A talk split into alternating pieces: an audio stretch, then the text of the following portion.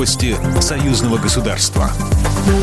На ВДНХ состоялось открытие обновленного павильона «Беларусь». В мероприятии приняли участие первый вице-премьер Беларуси Николай Снабков, заместитель председателя правительства России Алексей Аверчук, посол Республики Беларусь Дмитрий Крутой. Гостям провели экскурсию по обновленному пространству павильона. После модернизации он выглядит как современный шоурум, оснащенный цифровыми дисплеями, с помощью которых можно узнать о представленных здесь белорусских товарах и перейти в интернет-магазины брендов, если в наличии не оказалось нужного размера. Среди изюминок мерч от Александра Лукашенко Лукашенко и продукция с его родины из Александрии, мед и конфеты. Посол Республики Беларусь Дмитрий Крутой о том, что представляет Республика Беларусь в павильоне. Продукция нашего концерна Белгоспищепром – это еда. Конфеты, мед, соки, морсы.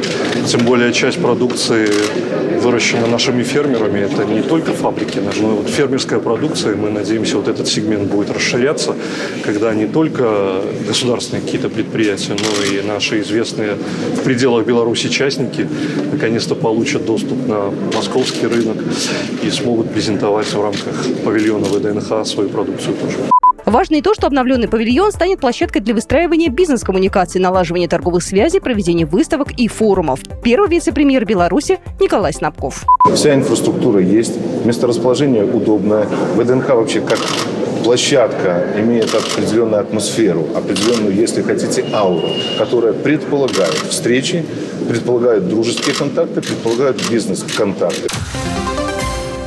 Союзные парламентарии рассмотрят ход работы по формированию бюджета союзного государства на 2023 год.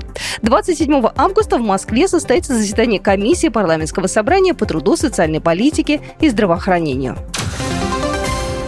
Фестиваль «Молодежь за союзное государство» пройдет в сентябре текущего года на территории Смоленской области. Все нюансы предстоящего молодежного форума обсудят на заседании оргкомитета, который состоится 25 августа в администрации Смоленской области. На мероприятии рассмотрят вопросы готовности, особенности организации и проведения фестиваля в 2022 году. Участникам совещания будет представлена программа форума, состав его участников, конкурсантов и гостей, среди которых известные артисты из Беларуси и России. Организаторы фестиваля также ответят на вопросы представителей СМИ. В заседании примут участие представители парламентского собрания Союза Беларуси России, администрации Смоленской области, а также художественный руководитель и главный режиссер фестиваля.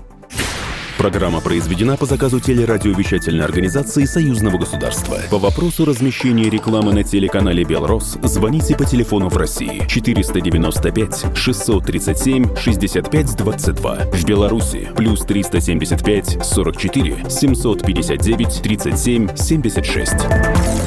Новости союзного государства.